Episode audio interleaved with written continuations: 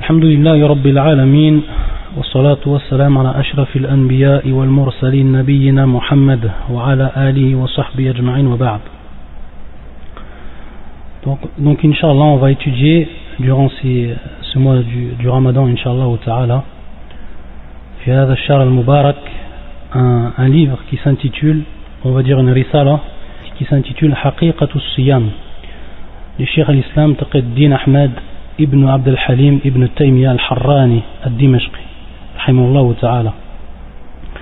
Donc en fait on a choisi en fait ce, livre parce que c'est vrai que c'est un livre qui est très riche par rapport au Ahkam Siyam donc en fait le Cheikh il va traiter à travers euh, ce livre des règles du Siyam des règles du Siyam. Donc en fait nous on va traiter durant euh, le lundi ce sera donc le lundi et le vendredi on va traiter en fait de ce qui est en, en relation avec les règles taïb donc en fait on a choisi en fait ce, cette petite risala parce qu'elle est comme je vous l'ai dit elle est très riche elle est très riche et que le chien en fait il va développer beaucoup de sujets. Et à travers ce qu'il va développer ça va nous permettre de voir un peu l'étendue de la science de Cheikh al-Islam ibn Taymiyyah dans un premier temps. Dans un deuxième temps ça va nous permettre aussi de voir comment parce qu'avant tout Cheikh al-Islam c'était un, jurisconsulte c'est-à-dire un savant spécialisé dans dans la jurisprudence. Et en fait, quand on dit spécialisé dans la jurisprudence, en fait, on s'aperçoit, et surtout quand on lit les livres de Charles Islam, lorsqu'on dit spécialisé, c'est pas vraiment vrai. Pourquoi? Parce qu'il est en fait, Charles Islam, on peut dire qu'il était spécialisé dans toute chose. C'est-à-dire qu'il n'avait pas une spécialité bien, bien précise. C'est-à-dire dans chaque science qu'il parlait, que ce soit dans la langue arabe, que ce soit dans le fiqh, que ce soit fil usul ou sur le fiqh, que ce soit fil hadith, lorsqu'il parlait, c'est comme si en fait c'était un un spécialiste dans cette matière-là. C'est-à-dire qu'en fait, il était, c'était vraiment un, très très grand savant et qui, et qui maîtrisait toutes les matières. On ne peut pas dire qu'il avait une, une spécialité plus qu'une autre. Par, parmi aussi les, euh, les choses va pouvoir s'apercevoir, c'est que comme vous savez, Cheikh al-Islam ibn Taymiyyah, c'est un, un Hanbali. Il fait partie en fait de ceux qui suivaient euh, l'école Hanbali, l'école Hanbali, l'école de fiqh, de jurisprudence Hanbali. Pourquoi? Parce que toute sa famille, euh, toute sa famille en fait était des, Hanbali et lui il est né dans ce milieu-là. Et on va voir en fait euh, chez l'islam que Makana euh, muta'assiban, c'est-à-dire qu'il ne suivait pas aveuglément et dans tout lieu ce madhab. Bien au contraire, on va voir en fait, et à travers cette risala, on va voir en fait que lui, il va contredire ou aller à, à l'encontre par rapport à certains sujets qui sont en relation avec la jurisprudence de, de son madhab d'origine. Donc ça c'est aussi un point qui est important, c'est-à-dire que ces savants-là, même s'ils ils ont certaines bases qui reviennent à un madhab bien précis, ils ne, suivent pas le madhab dans tous les cas. C'est-à-dire que si eux ils voient que l'avis le plus fort se trouve dans un autre madhab, donc ils vont le prendre. Et que la, preuve, le hadith, euh, se trouve dans un autre madhab et que c'est lui que l'on doit suivre, alors ils le suivent et ils ne suivent pas en fait leur madhab. Donc ça aussi c'est ce qu'on va pouvoir s'apercevoir tout au long de cette, euh, de cette. Euh, bien entendu, cette risala, cette petite, euh, ce petit livre, il est, il est pas très facile. C'est-à-dire que le cher, il va, il va s'élargir par rapport à certains sujets. C'est-à-dire que mas'ala, c'est-à-dire lorsqu'il met, il établit, il met en place en fait une, règle, il va en fait essayer d'argumenter cette règle sous plusieurs aspects, sur plusieurs points. C'est-à-dire qu'on va se retrouver maintenant, lorsqu'on va étudier ce livre, on va se retrouver à parler du, du hajj, c'est-à-dire du pèlerinage on va, on va aussi se retrouver à parler avec le shir de quoi? Tahara, la purification, ou al c'est-à-dire l'ablution. Et on va voir pourquoi. Pourquoi? Parce que lorsque lui, euh, il met en place ou il, il veut euh, argumenter sur une règle, donc il va, il va s'élargir par rapport au sujet. Donc de toute façon, c'est vrai qu'il y a certains points, de façon, il va développer aussi en ce qui concerne al-usul, usul al-fiqh, il va prendre en compte certaines règles de usul al-fiqh, il va prendre en compte certaines règles aussi de ilm al-hadith, de la science du hadith. Donc par rapport à ça, nous on on, énumérera ce qu'il a dit birtisar, c'est-à-dire en, résumant et sans rentrer dans tous les détails parce que ça prendrait beaucoup trop de temps et ça serait euh, beaucoup plus difficile par rapport à la compréhension. Non. Donc on va parler en fait donc du siyam, ahkam siyam, les lois qui sont en relation avec, avec le jeûne. Et avant cela, Inch'Allah, et ça c'est pour, fa pour faciliter, parce que je vous ai dit, le chien en fait il va développer, il va développer des, euh, points. Donc en fait nous maintenant, pour faciliter la, compréhension, et pour faciliter aussi l'acquis, c'est-à-dire ce qu'on va obtenir durant, euh, ces cours-là, je fais tout simplement en tout, début de cours, et ça je reviendrai pas tout le temps, Inch'Allah, je fais simplement une petite révision. Au niveau du, siam, qu'est-ce que le siam au niveau de la langue arabe, au niveau législatif, Et on va, parler directement des al-mufattirat, ce qui fait en fait, ce qui fait rompre le siyam. Pourquoi le jeûne Pourquoi? Parce que le premier chapitre du shir s'intitule Fima yuftir as-saim wa ma la yuftirhu. C'est-à-dire ce qui fait rompre euh, le jeûne du jeûneur et ce qui ne le fait pas rompre. Donc il va parler, donc ça c'est le premier chapitre, euh, Al-Fasl Al-Awwal, c'est le premier chapitre qui va parler sur ça. Donc nous dans un premier temps, on va résumer quelles sont en fait les choses qui font rompre le jeûneur, et ensuite on va lire euh, les paroles de la parole ou le, texte de Shir al-Islam. Et simplement ça c'est à titre de, c'est pour faciliter en fait la compréhension et pour que les gens puissent en fait noter, avoir en fait à, la fin un récapitulatif de ce qui est ou de ce qui fait rompre le jeûne. Au niveau de la, la langue arabe, le jeûne c'est al-imsak. Tout le monde connaît que c'est al-imsak. Donc c'est l'abstention de façon générale.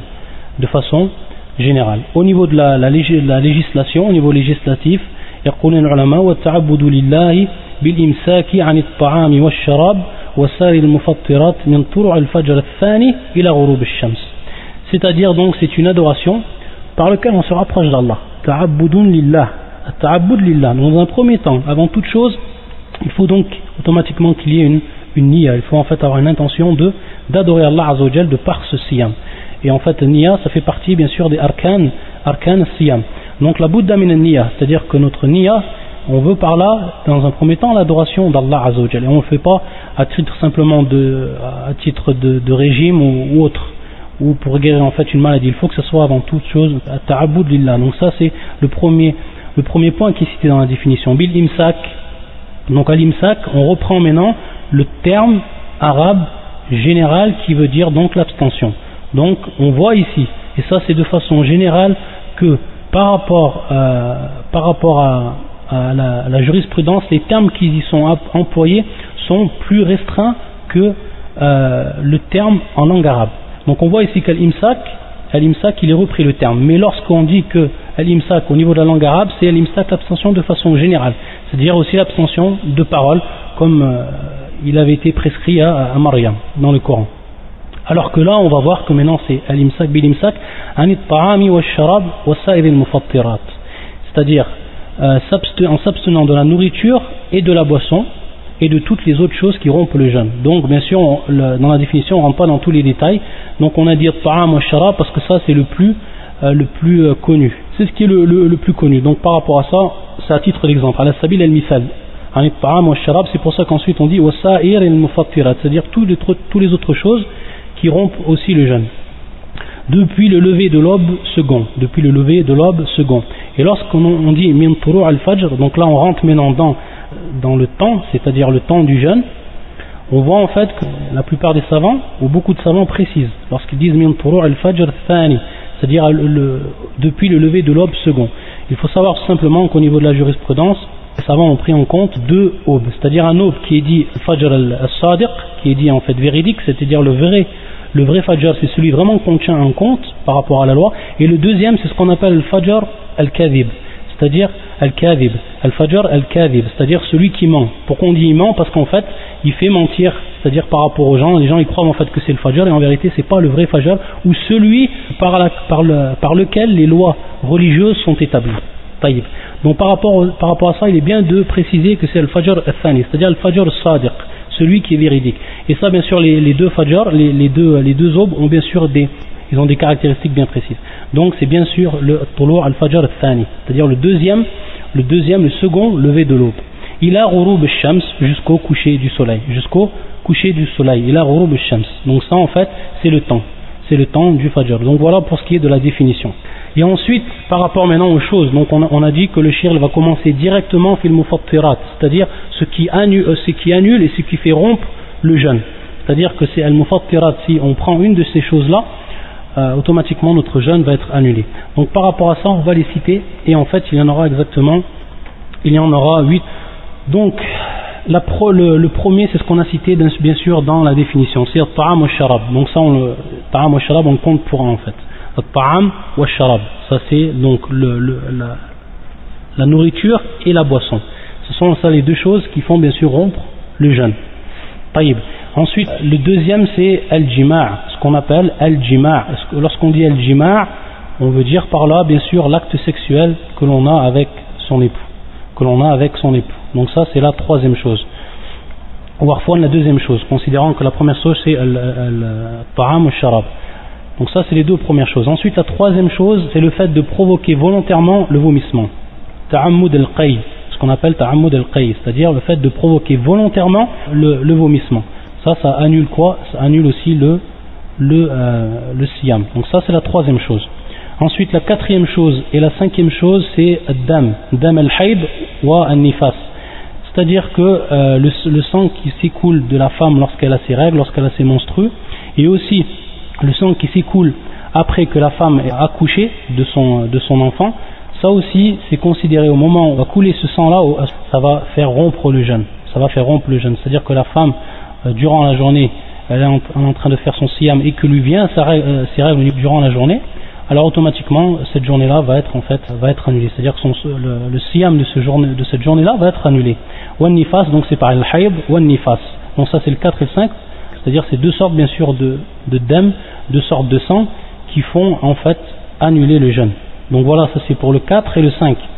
Ensuite, le sixième, ta'ammud al-istimna, c'est faire sortir volontairement le sperme. Donc, ce qu'on appelle la masturbation. Al-istimna, au niveau de la langue arabe, ça veut dire en fait la masturbation. Al-istimna.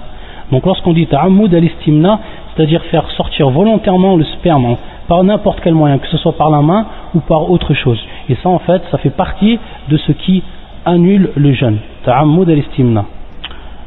Ensuite, ça c'est pour la sixième chose. Septième chose qui est aussi pris en compte chez les savants, c'est niyatul iftar. Niyatul iftar, qu'est-ce que ça veut dire? Ça veut dire avoir l'intention de quoi? De rompre son jeûne. C'est-à-dire que maintenant une personne qui a l'intention de rompre son jeûne, mais qui ne trouve pas de quoi, c'est-à-dire par désobéissance bien sûr, et qu'elle ne trouve pas de quoi euh, manger ou de quoi euh, se, nourrir ou de quoi euh, quoi que ce soit, que ce soit de l'eau ou quoi que ce soit, parmi les mufattirat, elle ne trouve pas, mais elle a eu sa, sa alors à ce moment-là, son jeûne il est, son jeûne il est annulé. Et ça, c'est l'imam Shafi'i, c'est aussi l'Ikhtiar chez l'Islam ibn Taymiyyah ou kadalik madhab l'imam Ahmed. Et ensuite, la huitième et la dernière, c'est Ar-Ridda. Ar-Ridda an l'islam. Ar-Ridda, qu'est-ce que ça veut dire? C'est l'apostasie c'est apostasie durant le jeûne. C'est-à-dire une personne qui sort de l'islam. Une personne qui sort de l'islam.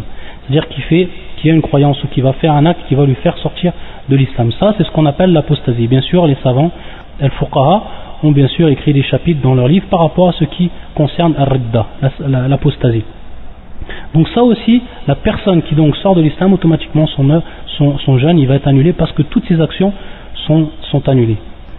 Donc voilà pour ce qui est en fait les huit, choses qui annulent le jeûne et qui font rompre le jeûne et qui, qui rentre sous le, terme employé en arabe qui, s'appelle al-mufattirat. Al-mufattirat, jam, jam salim et qui veut dire tout ce qui fait en fait annuler le jeûne. Donc on le répète vite fait pour que vous le notez et qu'ensuite lorsqu'on va rentrer ensuite dans le livre de Cheikh Islam, donc vous avez quand même ça, vous avez acquis ça et ça vous permettra en fait euh, de comprendre plus.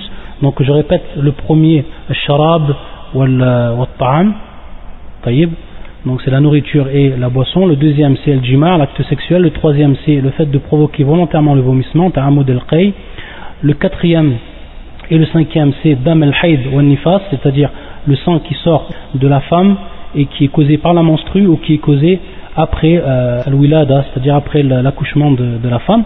Le sixième c'est le fait de faire sortir volontairement le sperme, donc ce qu'on appelle ta'amud al-istimna.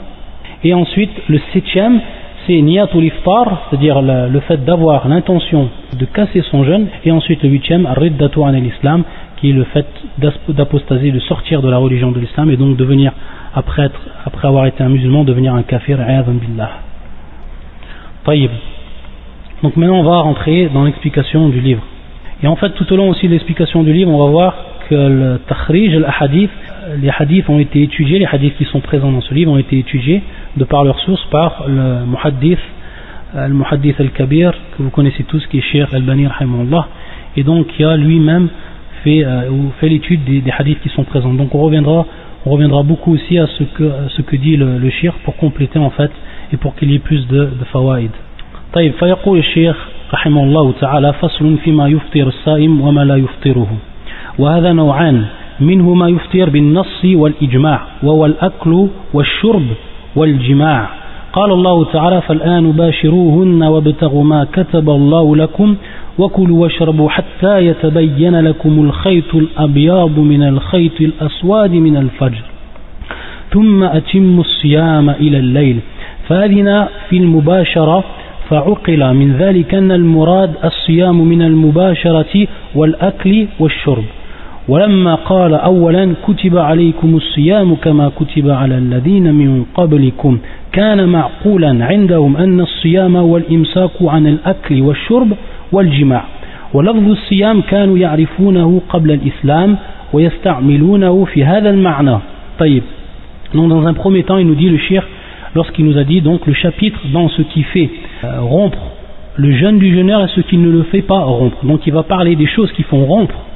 le, jeûne du jeûneur et les choses qui ne font pas rompre pourquoi en fait il va dire les choses qui ne font pas rompre Tout simplement parce qu'on sait qu'il va avoir peut-être d'autres avis de jurisconsultes qui eux voient que certaines choses font rompre le jeûne. Alors que d'après les d'après euh, les, preuves, on va voir en fait que ces choses-là ne sont pas telles qu'elles sont considérées par ces jurisconsultes. Donc de par là, le shir il, il, nous prouve ou il va nous, nous, mettre en, il va mettre en évidence que certaines choses que l'on croit peut-être qui font rompre le jeûne ne le, ne le sont pas en réalité.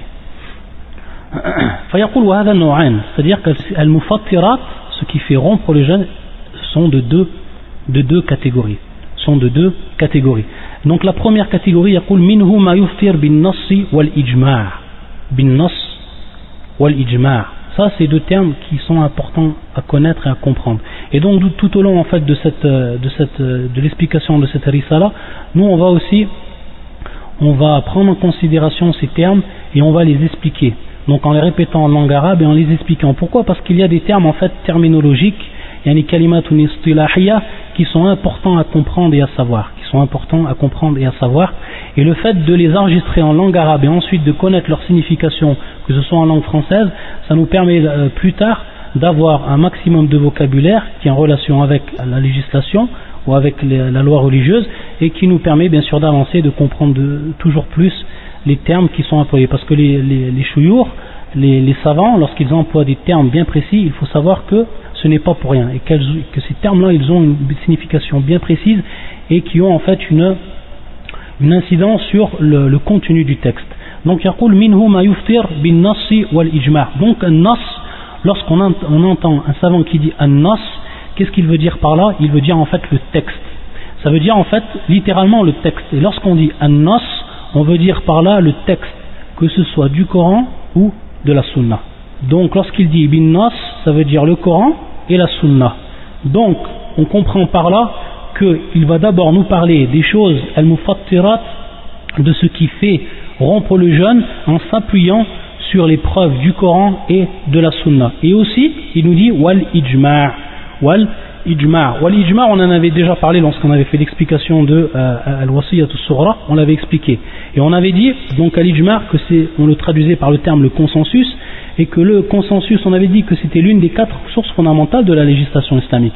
Donc on va voir que maintenant le shir il va nous mettre en évidence tout ce qui fait rompre le jeûne d'après les trois premiers. D'après je dis bien les trois premiers euh, bases de la législation qui sont dans un premier temps le Coran donc et la sunna. Ça on l'a compris par le terme qu'il emploie lorsqu'il dit bin nas, an nas. Et ensuite wal ijma'.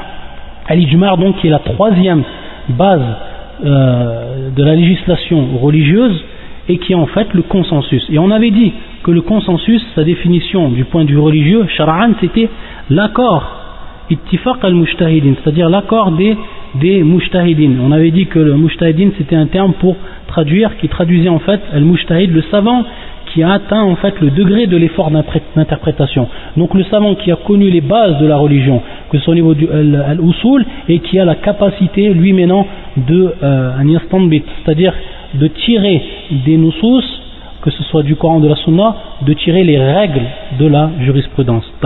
Donc par rapport à ça, c'est l'accord des mujtahidines à n'importe quelle époque, bien sûr, bichat après la mort du prophète. C'est-à-dire qu'il ne peut pas avoir un ijma' durant la vie du prophète et que cela va être bien sûr après la mort du prophète. Donc ça va commencer du temps des sahaba et ainsi de suite jusqu'à nos jours. Taïb.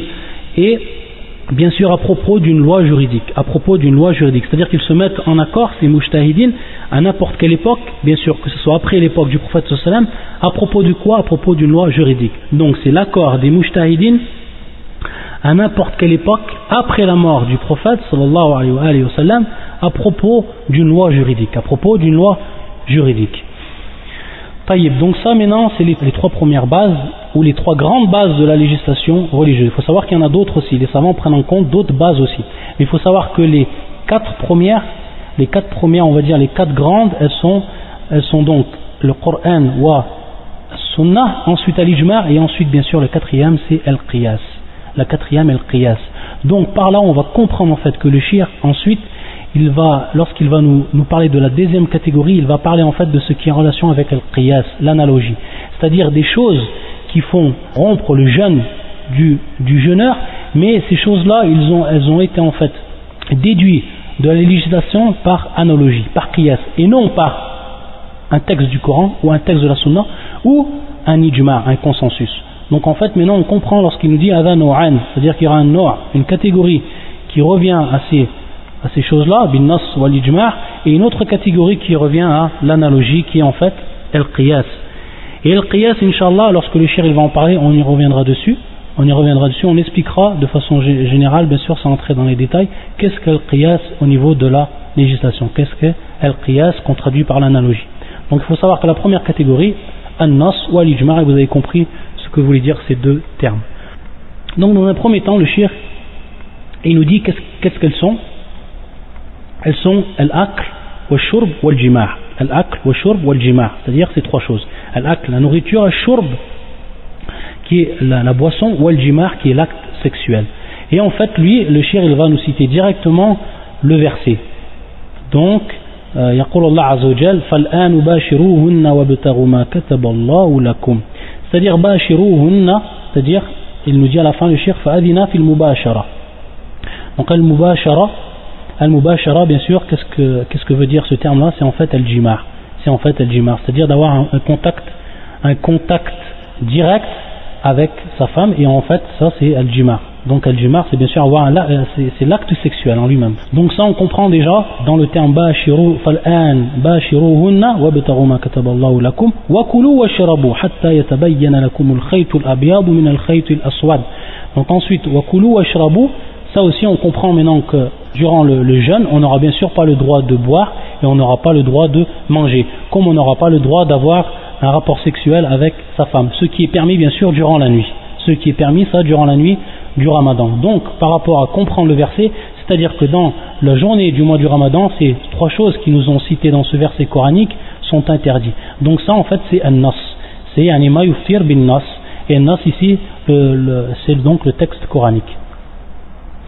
فيقول فعقل من ذلك أن المراد الصيام من المباشرة والأكل والشرب c'est-à-dire que l'on comprend que l'on comprend par rapport à ce verset coranique comme je l'ai expliqué que le siyam, le jeûne c'est jeûner, s'abstenir donc de quoi de l'acte sexuel de, du fait de manger et du fait de boire ولما قال أولا كتب عليكم الصيام كما كتب على الذين من قبلكم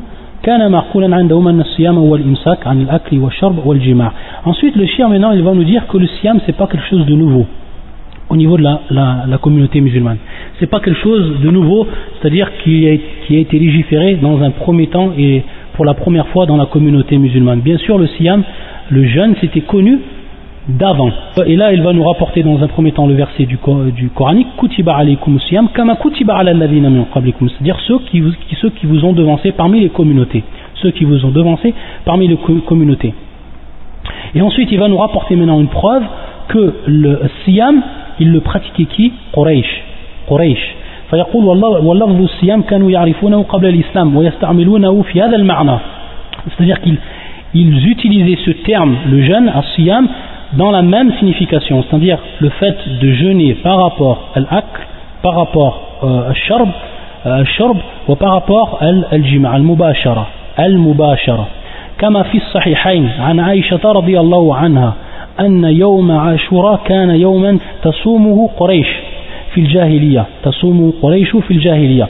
C'est-à-dire que dans ce hadith qui est rapporté par c'est-à-dire qui est rapporté par l'imam al-Bukhari et l'imam muslim, Aïcha nous informe que euh, Yom Ashura, donc euh, le, jour de, de Ashura, donc c'est un jour qui est légiféré par rapport Tiyam, par rapport aux jeunes, Kana Quraysh, c'est-à-dire c'était un jour que même Quraysh, fil Jahiliya, avant la, venue de l'islam, yani anti-islamique, avant l'islam, c'était en fait un, jeûne ce jour-là que même Quraysh jeûnait. Et donc, eux, lorsqu'ils jeûnaient, c'était bien sûr, ils comprenaient de par ce jeûne-là, on comprenait de par ce jeûne-là qu'ils jeûnaient par rapport à ces trois choses qu'on a citées. Donc ça, c'est quelque chose qui nous cite c'est une faïda que nous donne chez l'islam ibn Taymiyyah ثم يقول وقد روي من غير وجه أنه قبل أن يفرض شهر رمضان أمر بصوم يوم عاشوراء وأرسل مناديا ينادي بصومه فعلم أن مسمى هذا الاسم كان معروفا عندهم Bien sûr, le shir va nous donner ensuite une autre, euh, une faïda avant qu'il y ait, avant que soit devenu obligatoire le mois du ramadan. Il faut savoir en fait que le jour Ashura, c'est-à-dire ce jour-là, était obligatoire pour la communauté musulmane. Donc ça, c'était dans les débuts, de l'islam. Sachant bien sûr que le jeûne, il a été, euh, il a été rendu obligatoire en l'an 2 de l'Égir. Donc après que le prophète sallallahu alayhi wa sallam, deux ans après que le prophète sallallahu a fait l'Égir, fait l'exil de, la Mecque. Donc en l'an 2 de l'Égir. C'était la, la, première année où le jeûne a été, rendu obligatoire pour la communauté musulmane. Et avant cela, il faut savoir qu'il y avait un jeûne qui est obligatoire, c'était le jeûne de Ashura. Il nous précise, Cheikh Al-Albani, fil hashia, c'est-à-dire en note de bas de page, il nous précise que muslim que la version qui présente chez Muslim, kana Qurayshu tasumu Ashura fil jahiliya. C'est-à-dire que Quraysh, donc la, version du même hadith, qui est, qui est auprès de Muslim, Aïcha nous dit que euh, Quraysh jeûnait le, jour de Ashura durant la jahiliya. وكان رسول الله صلى الله عليه وسلم يصومه et le prophète sallam كذلك كان يصومه c'est-à-dire que lui aussi il pratiquait ce somme le prophète sallam فلما هاجر إلى المدينة c'est-à-dire bien sûr on comprend يصومه c'est-à-dire qu'il le, il le faisait durant la période mécoise فلما هاجر إلى المدينة صامه وأمر بصيامه c'est-à-dire qu'au moment où il, a, il, est parti à, il est parti à Médine فلما هاجر إلى المدينة lorsqu'il a fait l'exil à Médine il a صامه وأمر بصيامه c'est-à-dire qu'il lui il l'a jeûné à Médine et il a obligé, c'est-à-dire Amara, donc c'est Amr, ce qui veut dire wujub, c'est-à-dire que ça implique l'obligation. le prophète sallallahu alayhi wa sallam donc a obligé les musulmans de le jeûner. Donc c'était obligatoire. C'est-à-dire qu'une fois que le jeûne du mois du Ramadan a été devenu obligatoire, alors ce jour-là, qui est le jour de Ashura, euh, est devenu non obligatoire, à caractère non obligatoire, c'est-à-dire surérogatoire. Euh, et ça on le comprend du, euh, de la parole du prophète sallam qala man sha'a celui qui veut il le jeûne wa et celui qui, ne, qui le veut il le, il le délaisse ensuite donc le cher dit donc il nous dit que donc ce terme était, était connu auprès des gens d'avant nous c'est-à-dire avant les musulmans وكذلك ثبت بالنص واتفاق المسلمين أن الدم الحيض ينافي الصوم فلا تصوم الحائض لكن taqbi as-siyam, lakin taqbi as-siyam. Donc il nous dit aussi, parmi un nusus, c'est-à-dire parmi les textes religieux, ittifaq al-muslimin, ittifaq al-muslimin, donc ça aussi, il veut dire par là donc l'ittifaq est bien sûr le, consensus, al-hayd, c'est-à-dire le sang euh, des monstrues, yunafi as-sawm, c'est-à-dire qu'il est contraire au jeûne. Donc, fala tasum al-haid, c'est-à-dire qu'il est, il n'est pas permis à la femme qui a ses règles de jeûner.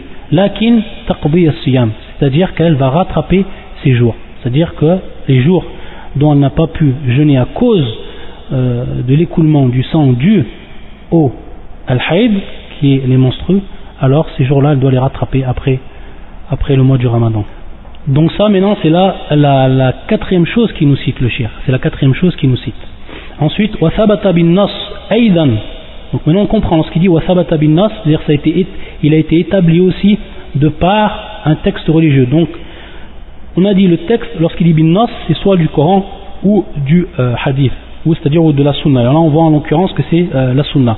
أيضا من حديث لقيت ابن صبورة أن النبي صلى الله عليه وسلم كان قال له وبالغ في الاستنشاق إلا أن تكون صائما فدل على أن إنزال الماء من الأنف يفتر الصائم وهو قول جماهير العلماء وهو قول جماهير العلماء donc il nous cite maintenant une autre chose le, le shir et c'est un hadith hadith Laqit ibn Sabura où le prophète nous dit balir fil istinshaq. Donc l'istinshaq c'est le fait de rentrer durant le, durant euh, ou autre c'est le fait de rentrer l'eau euh, à l'intérieur du nez de le, de le rejeter. Wabalir filistinshaq.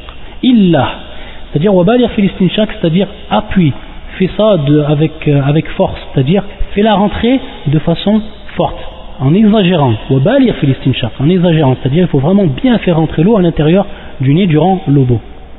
Illa, et c'est là, shahid c'est le terme témoin argumentatif, illa an takuna sa'iman, illa an takuna sa'iman, sauf si tu es en état de jeûne, ou sauf si tu jeûnes, sauf si tu es jeûneur. Donc par rapport à ça, qu'est-ce qu'on comprend du hadith? C'est-à-dire qu'on n'a pas le droit, yani adam jawaz al c'est-à-dire qu'on n'a pas le droit d'exagérer ou de, forcer par rapport à cela lorsqu'on est, lorsqu'on est en jeûne. Donc qu'est-ce que, nous dit le shir? Le fait de faire rentrer de l'eau, c'est-à-dire par le, biais ou par l'orifice qui se trouve à l'intérieur du nez, yuftir saim ou en fait ça fait rompre le jeûne du musulman. Donc ça c'est important. Donc lorsqu'il dit jamahir, on comprend de par ce terme-là, là aussi c'est un terme euh, kalimatun c'est-à-dire c'est un terme qui a une, terminologie bien précise au niveau de la, religion, c'est lorsqu'il dit jamahir, c'est-à-dire l'ensemble, la plupart des savants. Et qu'est-ce qu'on comprend de là? Donc on comprend ici qu'il n'y a pas un, un, un ijma' il n'y a pas un ijma, c'est-à-dire qu'il n'y a pas un consensus par rapport à ça. Et ça veut dire aussi qu'il y a d'autres savants qui voient en fait que le fait de rentrer euh, de l'eau ou autre par l'orifice du nez, ça ne fait pas la youftir, ça ne fait pas rompre le jeûne. donc par rapport à ça, c'est ce qu'on comprend. Donc par rapport à ce qui nous dit le shir, et il nous rapportait la preuve de ce qu'il a dit, ce qui fait rompre le jeûne bin nas, c'est-à-dire par un hadith du prophète sallallahu alayhi wa, sallam, et c'est l'avis la, de pratiquement la plupart des savants, c'est que le fait de rentrer de l'eau par l'orifice du nez, ça fait rompre le jeûne. طيب ويقول الشيخ رحمه الله وفي السنن حديثان أحدهما حديث هشام بن حسان عن محمد بن سيرين عن أبي هريرة رضي الله عنه قال قال رسول الله صلى الله عليه وسلم من ذرع قيء وهو صائم فليس عليه قضاء وإن استقاء فليقضي وإن استقاء فليقضي. وهذا الحديث لم يثبت عند الطائفة من أهل العلم بل قالوا هو من قول أبي هريرة. قال أبو داود سمعت أحمد بن حنبل قال ليس من ذا شيء. قال الخطابي يريد, يريد أن الحديث غير محفوظ. وقال الترمذي سألت محمد بن إسماعيل البخاري عنه فلم يعرفه إلا عن عيسى بن يونس قال وما أراه محفوظان. قال وروى يحيى بن أبي كثير عن عمر بن الحكم أن أبا هريرة كان لا يرى القيء يفطر الصائم. قال الخطابي وذكر أبو داود أن حفص بن غياث رواه عن هشام كما رواه عيسى بن يونس. قال ولا أعلم خلافا بين أهل العلم في أن من ذرعه القيء فإنه لا قضاء عليه ولا في أن من استقاء عامدا من استقاء عامدا فعليه القضاء ولكن اختلفوا في الكفارة فقال عامة أهل العلم ليس عليه غير القضاء وقال عطاء عليه القضاء والكفارة وحكي عن الأوزاعي وهو قول أبي ثور Donc maintenant le shir en fait il va parler par rapport à, il va nous citer maintenant deux hadiths le shir, il va nous citer deux hadiths qui sont présents dans les sunan. Hadithan. Donc il nous dit le premier hadith, ensuite il va nous dire euh, nos hadith. Qala Rasulullah sallam man dara'u qay'un. C'est donc le vomissement de la personne, mais ce vomissement en fait il sort de par lui-même, c'est-à-dire sans la volonté de la personne, sans la volonté de la personne. Donc c'est maintenant le contraire ta'ammud al-qay d'après ce qu'on avait vu dès le début du cours. Ta'ammud al Là, c'est le contraire. C'est-à-dire la personne, la personne qui euh, vomit, mais sans le faire exprès, la personne peut être malade, peut, avoir quelque chose, elle va vomir à ce moment-là. Et donc le fait qu'elle ait vomi et qu'elle ne l'a pas fait exprès, alors cela, c'est-à-dire qu'elle n'a pas rattrapé ce jour-là. C'est-à-dire qu'elle n'a pas rattrapé ce jour, donc on comprend par rapport à ça, ça ne fait pas rompre son jeûne. Ça ne fait pas rompre son jeûne. Par contre, et donc on a vu que lorsqu'on a le alif, euh, le sin ou ça veut dire talab. Donc ici c'est en fait le fait, de, on pourrait traduire par demander, mais c'est en fait le fait de se faire vomir volontairement. C'est le fait de se faire vomir volontairement. Donc là le prophète nous dit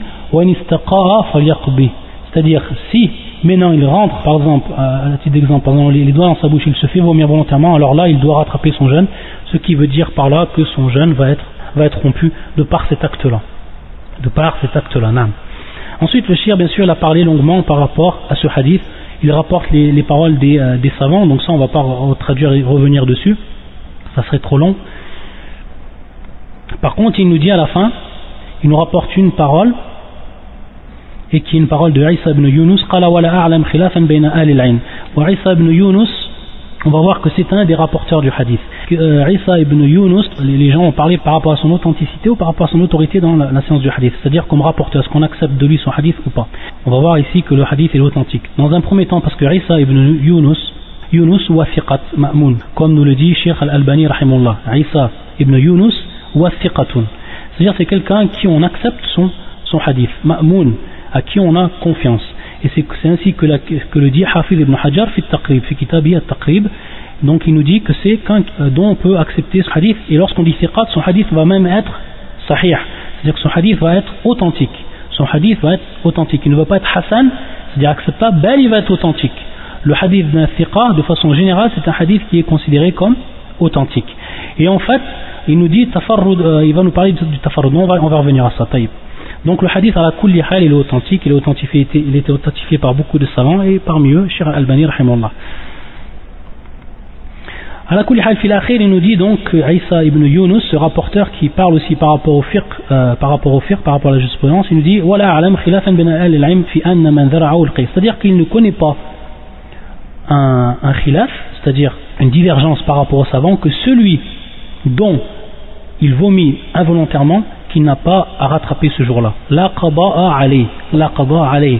Par contre, voilà fi an man istaqa'a amidan fa alayhi al-qada'.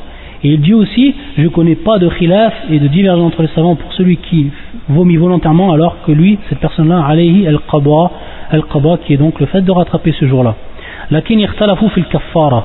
Par contre, maintenant, est-ce qu'il va, euh, est-ce qu'il y a une expiation? Donc par rapport à l'expiation, là, il y a un ikhtilaf parmi les savants et donc il nous cite certains savants qui disent qu'il y a une expiation en plus du qaba, en plus de rattraper le jeûne, il faut qu'il va, qu'il expie ce jour-là, qu'il fasse en fait une expiation, al-kaffara, et d'autres savants qui disent non.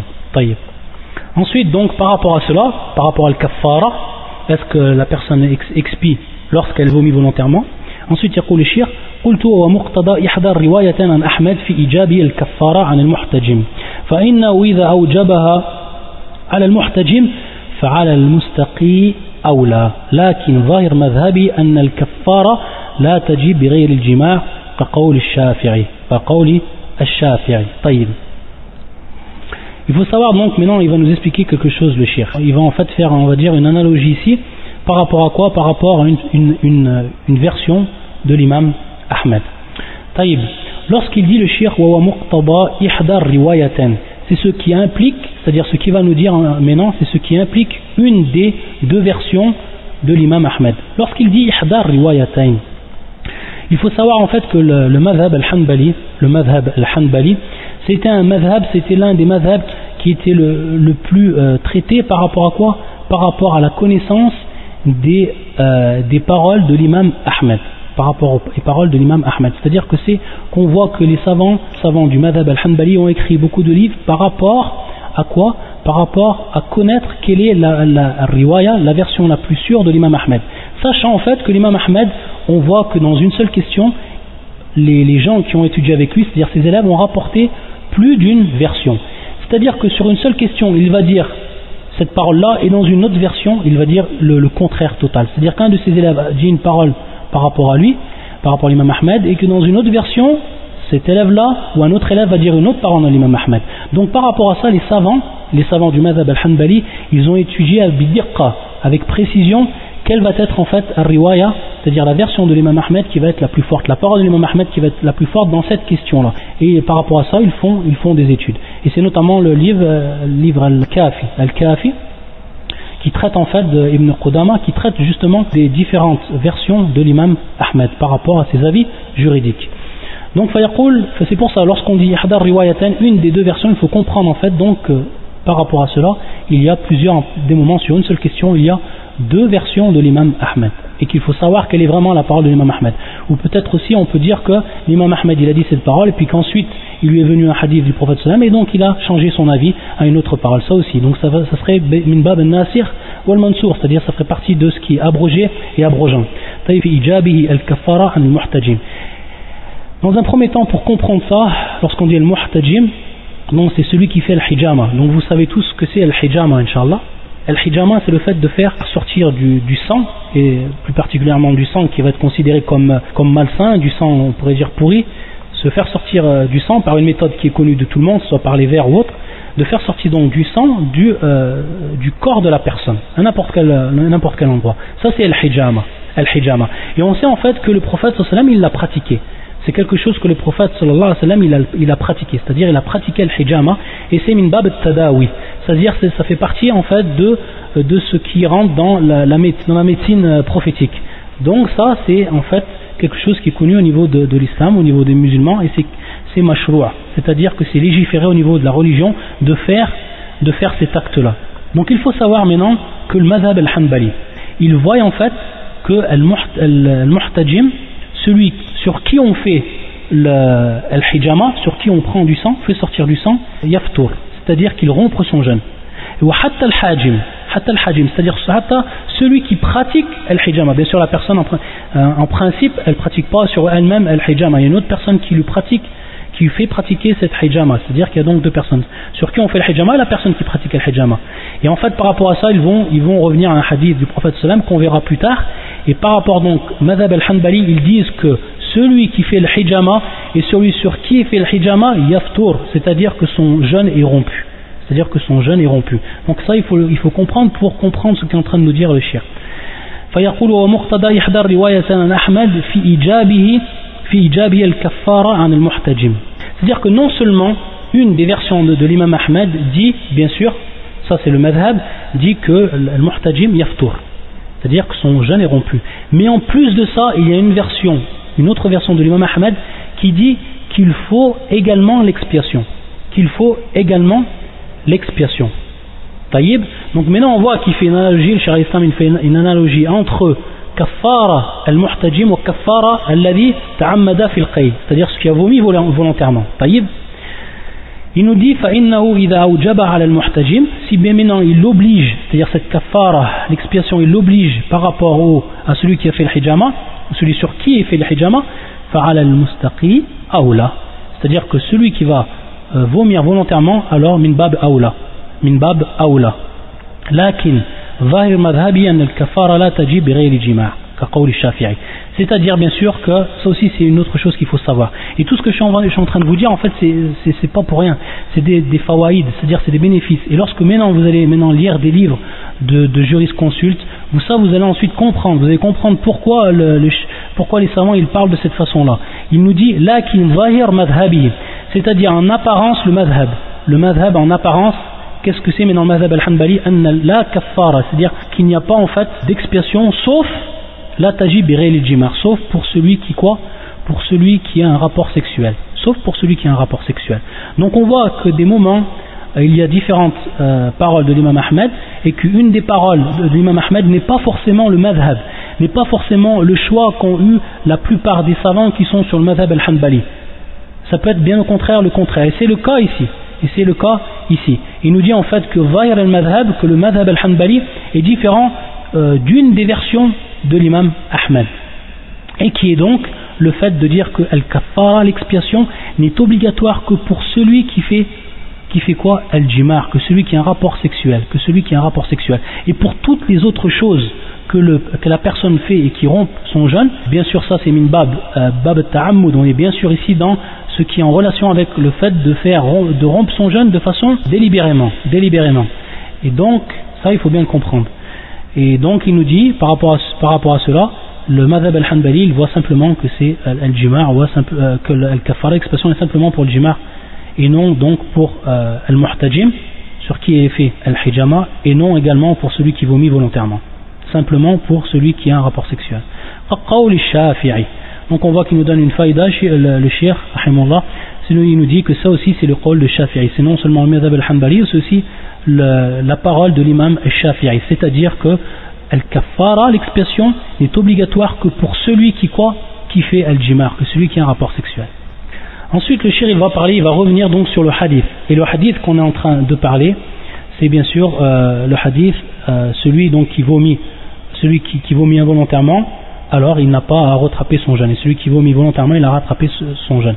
فيقول الشيخ رحمه الله والذين لم يثبتوا هذا الحديث لم يبلغهم من وجه يعتمدونه وقد أشاروا إلى علته وهو انفراد عيسى بن يونس به وقد تبين أنه لم ينفرد به بل وافقه عليه حفص بن غياث والحديث الآخر يشهد له. يشهد له وهو ما رواه أحمد وأهل السنن كالترمذي عن أبي الدرداء أن النبي صلى الله عليه وسلم قاء فأفطر فذكرت ذلك لثوبان فقال صدق أنا سببت له وضوءه. لكن لفظ أحمد أن رسول الله صلى الله عليه وآله وسلم قاء فتوضأ رواه أحمد عن حسين المعلم عن حسين المعلم. طيب. Maintenant, donc, le shir, il va, revenir en fait à une, des, règles par rapport à la science du hadith. Simplement, il nous dit que, on avait déjà parlé auparavant, que Isa ibn Yunus, c'est un des rapporteurs, c'est un des rapporteurs qui se trouve dans la chaîne de transmission du hadith que l'on vient de citer par rapport au vomissement, par rapport à ce qui est en relation avec le vomissement. Taïb, il nous dit tout simplement que ceux qui ont rendu le hadith baif, c'est-à-dire faible, ils ont vu en fait dans Isa ibn Yunus que c'était quelqu'un qui était faible, c'est-à-dire qu'on ne pouvait euh, s'appuyer sur lui par rapport à l'authenticité du hadith. Taïb. Donc ça c'est un des, ça c'est l'avis des, des, savants. On a vu que on a vu que Charles Albani lui-même il nous dit en fait qu'en réalité Isa ibn Yunus lui-même il est en fait autant, il est euh, c'était quelqu'un qu'on considère comme authentique, c'est-à-dire quelqu'un dont on, on, accepte son hadith. Taïb. Et ensuite il nous dit euh, le terme wa infirad ou Isa, c'est-à-dire lorsqu'on dit infirad, c'est-à-dire que dans la chaîne de transmission, Isa ibn Yunus, il a été le seul dans bien sûr fitabaqati, c'est-à-dire dans son euh, fitabaqati, il a été le seul à rapporter le hadith. Il est le seul à rapporter le hadith. Il n'y a pas une autre personne qui a rapporté ce hadith de son shir. Et sur lui, il rapporte le hadith maintenant de son shir. Taïb, lui, il rapporte le hadith de son shir. Est-ce que maintenant il y a une autre personne qui rapporte aussi ce hadith, ce même hadith du même shir de Yunus, de Isa ibn Yunus. Si c'est le cas, on va regarder maintenant cette autre personne. Si c'est quelqu'un qui est fiqa, quelqu'un qui est authentique, donc la yabour Isa ibn Yunus. C'est-à-dire que maintenant, c'est une autre personne qui a rapporté le hadith par rapport à son shir et que cette personne-là est, quelqu'un que l'on considère qu'on considère son hadith comme authentique, alors ça ne sera plus égal que Isa ibn Yunus est considéré comme faible. Pourquoi? Parce qu'il y a une autre personne qui a rapporté le hadith et qui, a, est dans la même tabaqa et qui est lui authentique. C'est ce qui veut dire en fait le shirk. Et c'est ce qu'on comprend aussi par infirad. Ce qu'on prend comprend par le terme wa infirad Isa ibn Yunus bihi. Donc le shir en fait il nous dit bien au contraire que Isa ibn Yunus comme l'ont cru certains savants qui sont sens du hadith il n'a pas été le seul à rapporter ce hadith de son shir mais il y a une, en fait une autre personne et qui est Hafs ibn Riyad Hafs ibn Riyad et qui lui aussi en fait est quelqu'un d'authentique à la comme le dit Shir al-Albani ces deux rawi ces deux sont tous authentiques. Donc il n'y a pas d'ishkal, le hadith est authentique. Al-khulasa, an al-hadith sahihun. Ensuite, le shir, maintenant, il va nous rapporter un autre hadith qui vient appuyer ce hadith. Lorsqu'il dit wal hadith al-akhar yashhad lahu. Yashhad lahu, qu'est-ce que c'est-à-dire qu'il vient témoigner de l'authenticité de, ce hadith? L'authenticité de, ce hadith par rapport, bien sûr, al-matn. Par rapport al-matn, c'est-à-dire par rapport au contenu du hadith par rapport au contenu du hadith. Donc vous savez que le hadith, il se compose de deux choses. Il se compose de l'isnad et il se compose du matn. Donc l'isnad c'est la chaîne de transmission, ça c'est la première partie du hadith. la deuxième partie du hadith c'est al-matn. C'est quoi? C'est al-matn, c'est-à-dire le contenu du hadith, c'est-à-dire soit la parole du prophète ou l'acte du prophète ou l'approbation du prophète, etc. Donc ça c'est le contenu. Donc maintenant lorsqu'il y a yashhad là c'est-à-dire qu'un autre contenu d'un hadith va témoigner du contenu de ce hadith, de ce hadith. et on comprend par là c'est-à-dire qu'il va avoir la même signification c'est-à-dire qu'il va avoir la même signification طيب فيقول نعم donc, wa Ahmed. Donc, c'est un hadith qui est rapporté par Ahmed ou Ahl Sunan kat Tirmidhi. Donc, il nous dit à titre d'exemple, kat Tirmidhi. Comme l'imam Tirmidhi, qui fait partie, bien sûr, de Ahl euh, Sunan. Donc, ça aussi, c'est un istilah. Ahl Sunan, c'est un istilah. Kat Tirmidhi, ka yani ala sabil al-misal. عن أبي الدرداء أن النبي صلى الله عليه وآله وسلم قا فأفطر. فذكرت ذلك لثوبان فقال صدقة أنا سببت له وضوءه. لكن لفظ أحمد أن رسول الله صلى الله عليه وسلم قا فتوضأ. وروى أحمد عن حسين المعلم. طيب donc maintenant il va nous rapporter ce hadith qui est rapporté par Imam Ahmed, Tirmidhi et autres et qui est en fait un hadith de Abu Darda.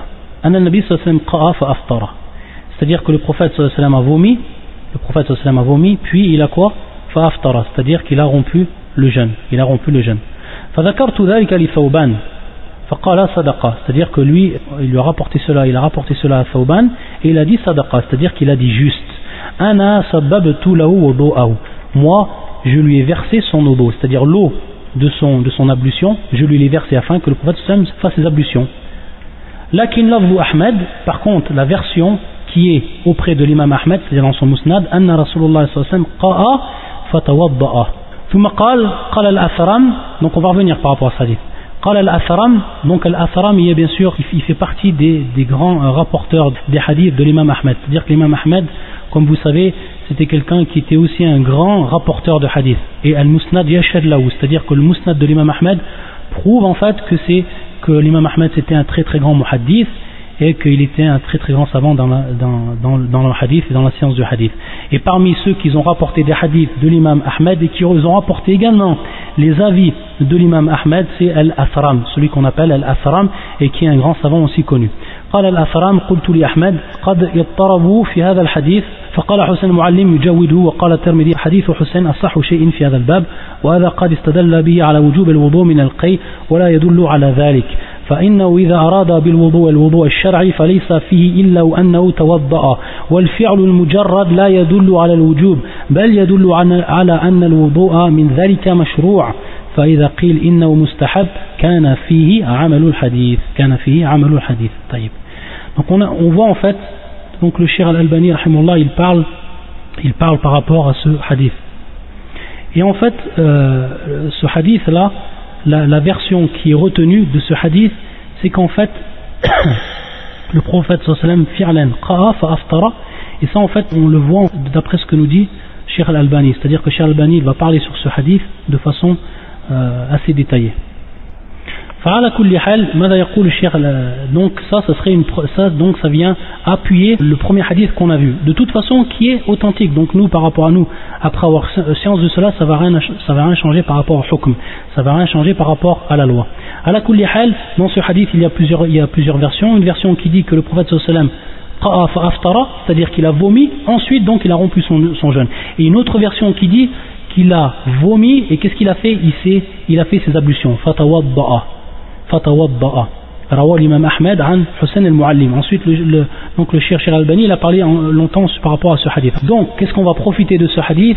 Certains savants disent en fait qu'il faut faire l'odo lorsqu'on vomit, que c'est obligatoire.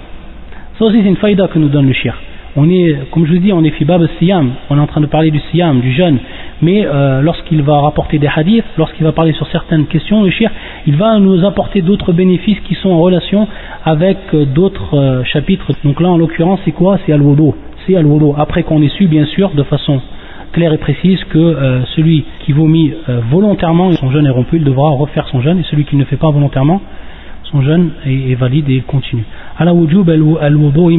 Mais non, par rapport au hadith, on a vu qu'il y avait une riwayat qui disait que le prophète une fois qu'il a vomi, il a fait son wudu. Donc certains savants, qu'est-ce qu'ils disent par rapport à ce, hadith? Qad istudillah, sirat al-majhul, c'est-à-dire qu'il ne cite pas qui, euh, cher l'islam, il ne cite pas qui dit cette parole-là, mais il dit que certains savants disent cette parole-là. C'est-à-dire euh, certains savants qui ne citent pas. Euh, qui disent en fait que la personne qui vomit elle doit obligatoirement c'est une obligation elle doit faire wudu par rapport à ce hadith le hadith du prophète sallam anna c'est-à-dire il a vomi et il sait il a fait ensuite son wudu Qu'est-ce qu'il nous dit maintenant, cher al-Islam? Euh, al c'est-à-dire qu'il va dire, il va en fait reprendre cette parole-là, cet avis de certains savants. Il dit, voilà yadullu ala dhalik. Ça, c'est important. Et c'est vrai que c'est important, ce qu'on est en train de dire, ce qu'est ce qu'en train de dire le cher par rapport à, la compréhension des preuves juridiques et notamment la compréhension ce que nous indiquent les hadiths du prophète et comment nous on comprend et comment on va en tirer un, une, une, loi une loi juridique. Voilà yadullu ala dhalik c'est-à-dire qu'en fait ce hadith n'indique pas n'indique aucunement que celui qui vomit doit automatiquement faire son dos. Il est obligatoire pour lui de faire son dos. Pourquoi? Pourquoi? Maintenant yu'allil c'est-à-dire qu'il nous explique pourquoi